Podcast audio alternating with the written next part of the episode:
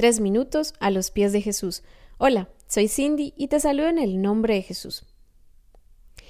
En la segunda y tercera parte de nuestra serie Discernimiento, hablamos sobre todos los obstáculos e impedimentos que pueden surgir a la hora de la búsqueda del discernimiento. Pero a esta altura nos estaríamos preguntando, ¿cómo obtener entonces discernimiento? Pero resulta vital si se toma en cuenta que según la Biblia son muchas las veces cuando en esto erramos los seres humanos. Al respecto, Proverbios 14:12 nos advierte que hay camino que al hombre le parece derecho, pero su fin es camino de muerte. Probablemente hemos tomado decisiones sobre una base de meras apariencias y suposiciones, para luego darnos cuenta de lo que parecía ser bueno no lo era, y tenía más bien grandes riesgos. De manera que muchas de nuestras decisiones ponen en evidencia este errar en el discernimiento. Pero entonces nos preguntaríamos de nuevo, ¿cómo obtener el discernimiento? Pues bien, en primer lugar, tenemos que acercarnos a la palabra de Dios, porque la Biblia es lámpara y lumbrera al camino del hombre, tal como nos dice Salmo 119, versículo 105. Y es por ella que podemos encontrar respuestas a los más intrincados y difíciles problemas de nuestra existencia.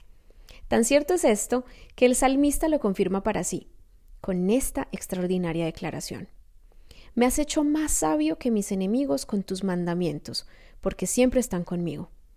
Más que todos mis enseñadores he entendido, porque tus testimonios son mi meditación.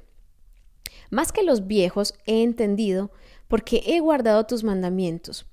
Esto está en Salmo 119, versículos del 98 al 100. Por eso, si queremos tener discernimiento, debemos acercarnos a la Biblia, la palabra de Dios, la cual es fuente de toda sabiduría. También debemos aprender de las lecciones de la vida. La Biblia nos dice, el oído que escucha las amonestaciones de la vida entre los sabios morará. Esto lo encontramos en Proverbios 15:31. ¿Qué haces con lo que escuchas o observas? ¿Encuentras enseñanza en ello? De todo lo que sucede a tu alrededor, ya sea a ti o a las personas que te rodean, puedes sacar tus mejores y más útiles lecciones.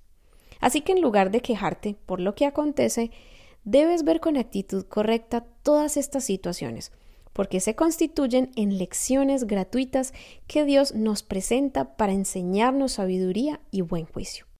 ¿Y tú qué piensas de esto? Puedes enviarnos tu testimonio u opinión. Puedes ingresar a iglesialatina.com. Que tengas un día muy bendecido.